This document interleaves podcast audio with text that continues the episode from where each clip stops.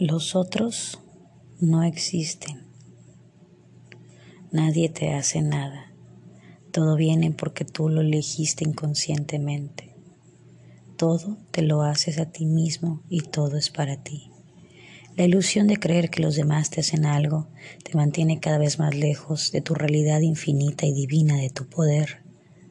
Los otros son una proyección de tu mente. Los demás son tus espejos, guías y maestros. Los otros solo vienen a mostrarte lo que todavía no has sanado. Por lo tanto, los necesitas. Necesitas de ellos como un niño necesita a su madre.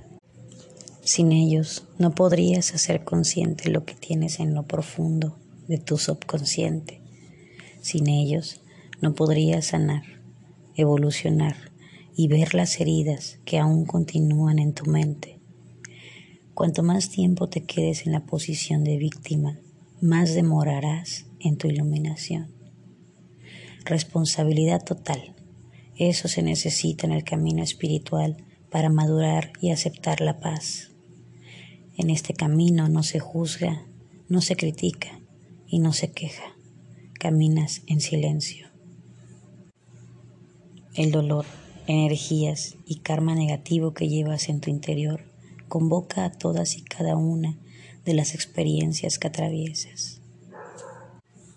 Es gracias a ese dolor que falta sanar que llegan las personas conflictivas a tu vida.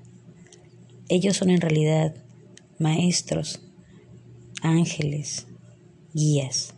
Te están ayudando a que te veas, a que sanes, a que te liberes y crezcas. Pero tú sigues preso en la terquedad, continúas mirando hacia afuera, buscando responsables por tu sufrimiento. Si quieres construir solo relaciones maravillosas, llenas de amor, armonía y respeto, ocúpate de tus reacciones ante el mundo, ante los demás.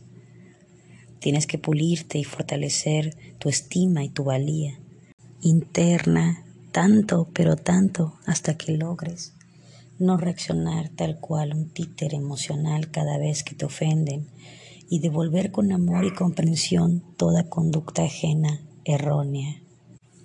Si escapas de las personas conflictivas, las atraerás nuevamente vayas a donde vayas, porque como te he dicho, las necesitas. Son parte de tu desarrollo personal. Entonces, te estarás en realidad escapando de ti mismo.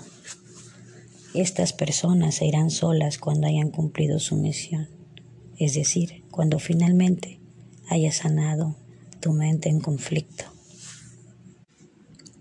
¿Y cómo se sana una mente en conflicto? Para mí la meditación fue parte de eso, entender que la realidad se acepta tal y cual, cual es y al momento de encontrar algo que no nos parece o no nos gusta o nos parece muy difícil o complicado de superar o llevar, tenemos que entrar en esa meditación y en esa introspección para buscar dentro de nosotros la fuerza, la energía y el poder infinito que tenemos para salir de cualquiera que sea la situación que nos atraviese en la vida, entender que es parte de un aprendizaje más allá de una mala experiencia que solo se nos atraviesa para complicar nuestra existencia en nuestro día a día.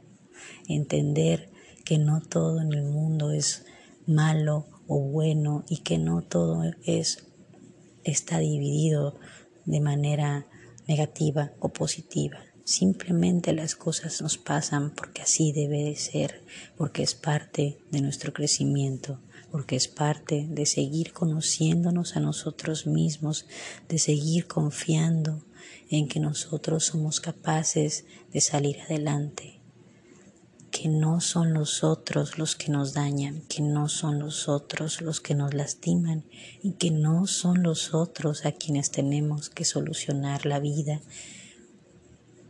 somos a nosotros mismos. Empieza por ti. Sánate a ti a través de los espejos de los demás. Si vas a juzgar al que está enfrente, revisa tu interior, qué es lo que realmente estás juzgando, qué es lo que estás viendo en el otro. que no te dejas ver en ti, porque no permites sanar eso que tu mente conflictiva está dañando tu interior. Revisa tus creencias. Gracias por escuchar y que tengan un buen día.